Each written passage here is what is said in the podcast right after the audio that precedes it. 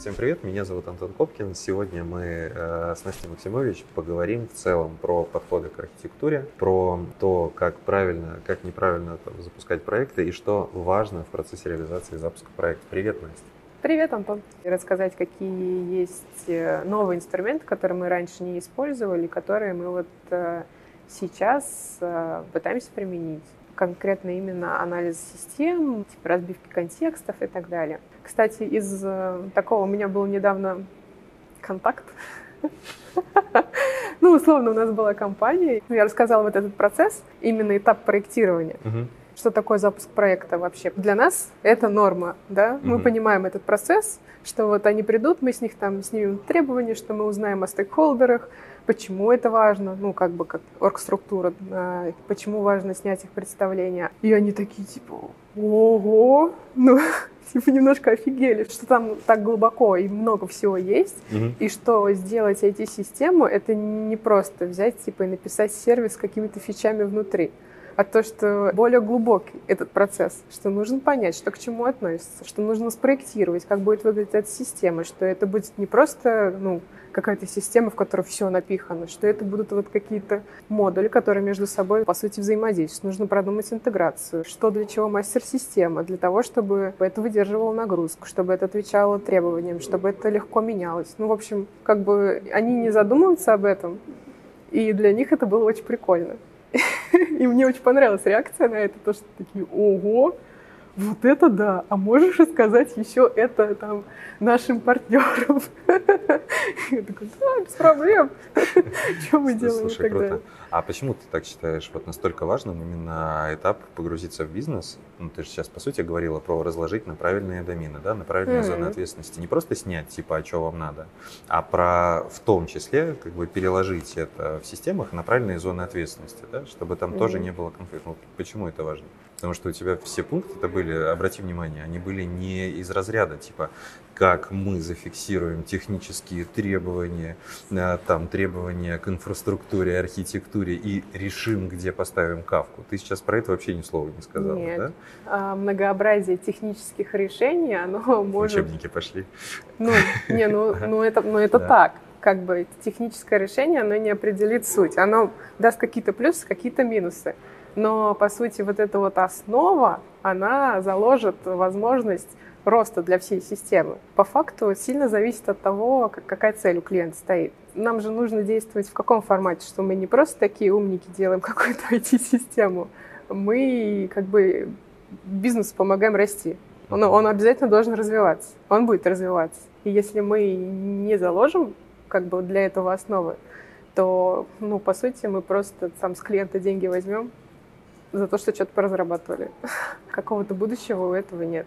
И поэтому я много очень экспрессий и внимания этому моменту отношу. Как раз вот ты поговорила с там, какими-то ребятами, и у них другой подход, прямой что надо, это будет. Понятно, здесь э, вообще нет никакой претензии. Ну, как бы, я надеюсь и рассчитываю, что все так или иначе делают так хорошо, как могут, стараются и так далее. Там, но некоторые как раз идут на этот там, явный компромисс да, из разряда качества к срокам и так далее. А ты сейчас говоришь про то, что, блин, этим жертвовать нельзя, ради чего-то дальше. Этим жертвовать ага. нельзя, если это соответствует целям бизнеса. Если у цели бизнеса типа сделать что-то супер быстро, просто он сейчас хочет оптимизировать свои процессы и ну, с помощью автоматизации, а то, что вот мы придумали идею, надо быстро ее проверить. Вот в таком случае, ну, как бы, я бы не посоветовала такой подход, что нужно сесть там, не знаю, два месяца проектировать и думать о том, как это потом будет расти. По факту здесь самый лучший вариант, который предложить бизнесу, давайте что-то быстро сделаем, какой-то вот прям супер короткий MVP, для того, чтобы потратить немного времени, немного денег,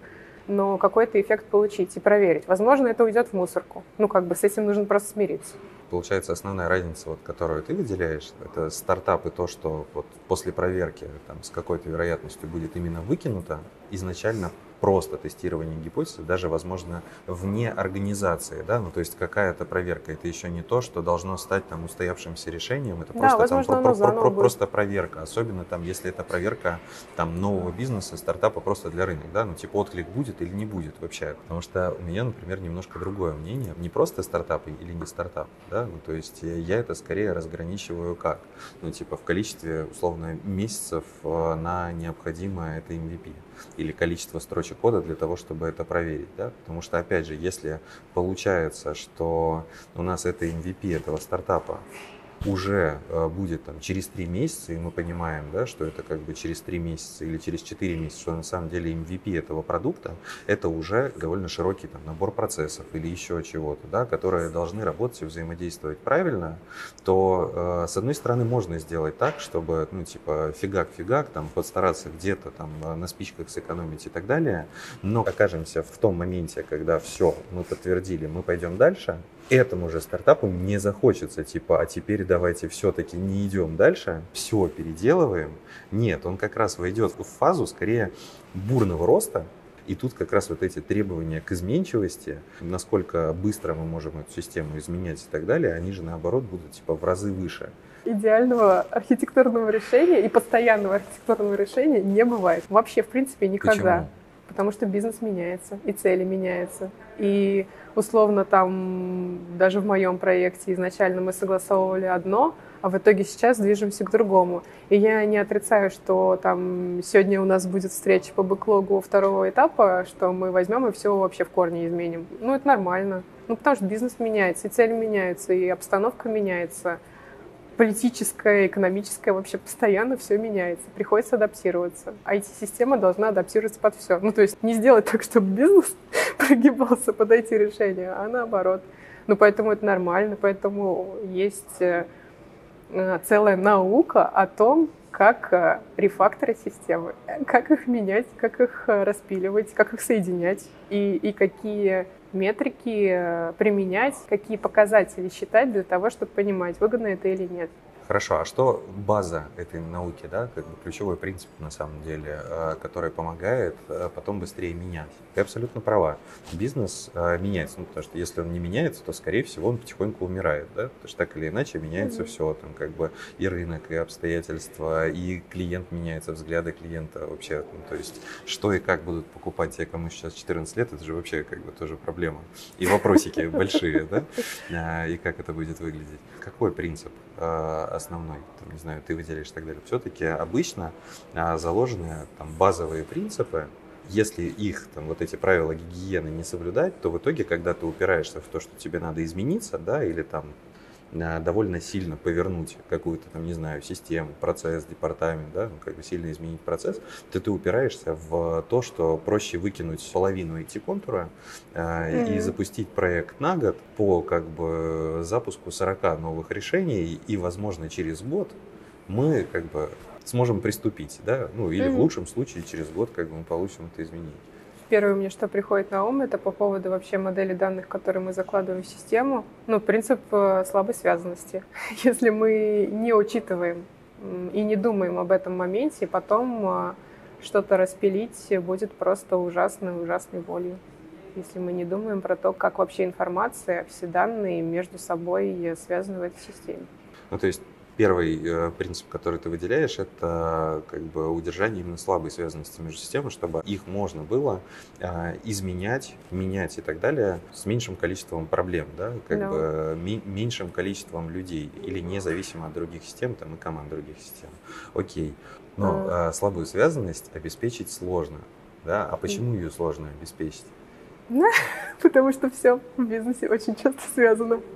Часто ориентируемся на оргструктуру, но прикол в том, что они тоже между собой тасуются. Ну, условно, даже у меня проект, который там существует чуть больше, чем полгода, за это время у меня клиент успел там изменить свою оргструктуру. Ну, прям так, нормально.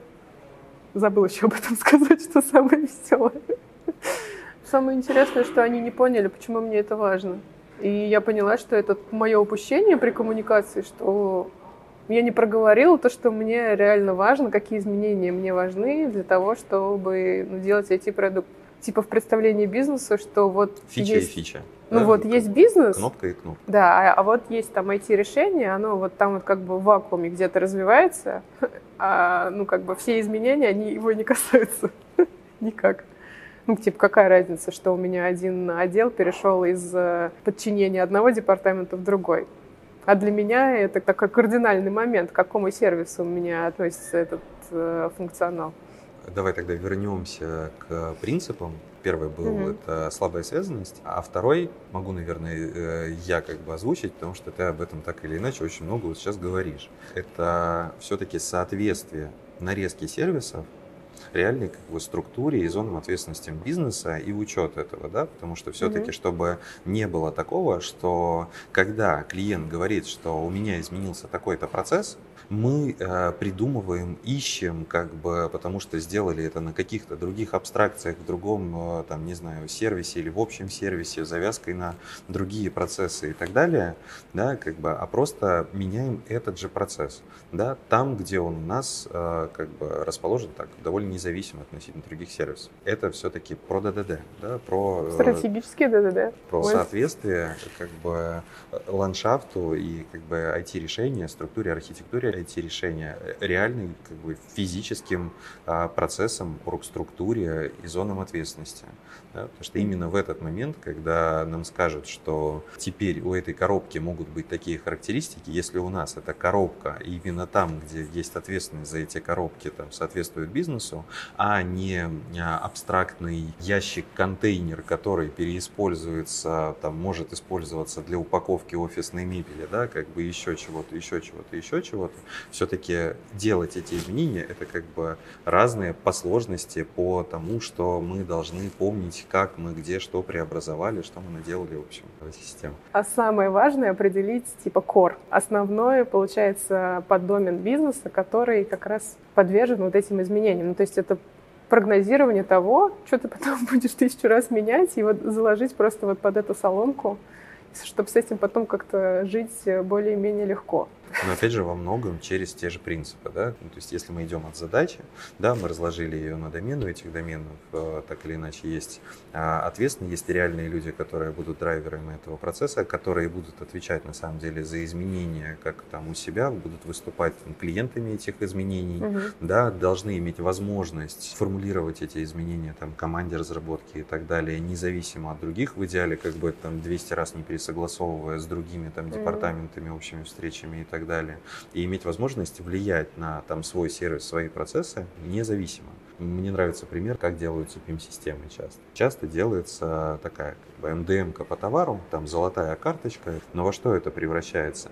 Когда э, кто-то смотрит на какое-то поле и говорит, кажется, оно мне не нужно он не может просто сказать, ну, типа, мне не нужно mm-hmm. это поле, потому что я не знаю, кому оно нужно. Мне оно не так сильно мешает, чтобы собирать это как бы консилиум и разбираться, оно вообще кому-то mm-hmm. нужно или не нужно, да, ну, типа, так порождаются свалки. А если надо что-то добавить или что-то там изменить, то это опять а, как бы история такого более широкого какого-то согласования. Кому-то, не знаю, может помешать, не помешать, надо, не надо, да, и это тоже может э, выступать большим барьером к тому, что, типа, да не так уж и болит, чтобы, чтобы что-то начинать, да, потому что, блин, ничего себе там надо, сколько, не знаю, коммуникации пройти, а еще потом ведь э, что получится? Я же ответственный буду, если вот это мое изменение, которое там недостаточно будет согласовано, или там вот команда там разработки что-то не учтет и сломается что-то у соседа, mm то я же ответственный за буду там, это, там, не знаю, какой-то проект перестройки, mm-hmm. изменений и так далее. И я попросил, с этим тоже надо будет разбираться, мне к этому тоже надо будет подключаться, скорее всего.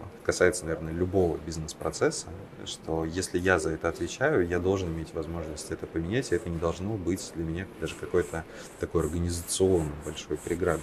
Не избежать таких моментов понятное дело, что какая-то коммуникация между департаментами, между как бы стейкхолдерами и так далее, она должна быть. Это сложная работа этих там пяти, шести там департаментов, логистики, mm-hmm. транспорта, коммерции, там еще кого-то. Понятно, что они должны совместно этот процесс запустить. И когда будет меняться глобально именно этот процесс, да, это какой-то будет совместный проект, но в котором они смогут свои части бизнес-процесса менять независимо. Ну, реально отвечать за свою область, получается, в этом изменении. Когда, допустим, там собственник или кто-то скажет, у нас бэклог распилится тоже, получается, на несколько частей, и в том числе это как бы руководитель этого департамента сможет в какой-то мере прям отвечать за то, что в его области это изменилось и в его продукте или не изменилось. Мгм. А обычно получается, что отвечают кто? Только эти айтишники. Весь спрос с них, отч- отчетность через них э, и так далее, но они в этот момент тоже как бы еще более черная коробочка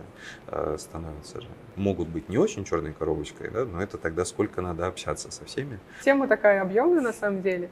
И классно, что она именно конкретно для нашей компании важная. Мы не существуем для того, чтобы просто разрабатывать, мы существуем для того, чтобы что-то улучшать. Настя, большое тебе спасибо. Кажется, мы сегодня обсудили очень важные темы, именно что важно в процессе разработки, что важно для того, чтобы все-таки бизнес мог меняться после того, как что-то к себе внедрил, да, что подход процессе реализации, то, как мы анализируем, да, как бы проставляем риски, там, более изменчивые зоны, нарезаем на домены ответственных и так далее, не менее важно, чем просто техническое решение, которое работает.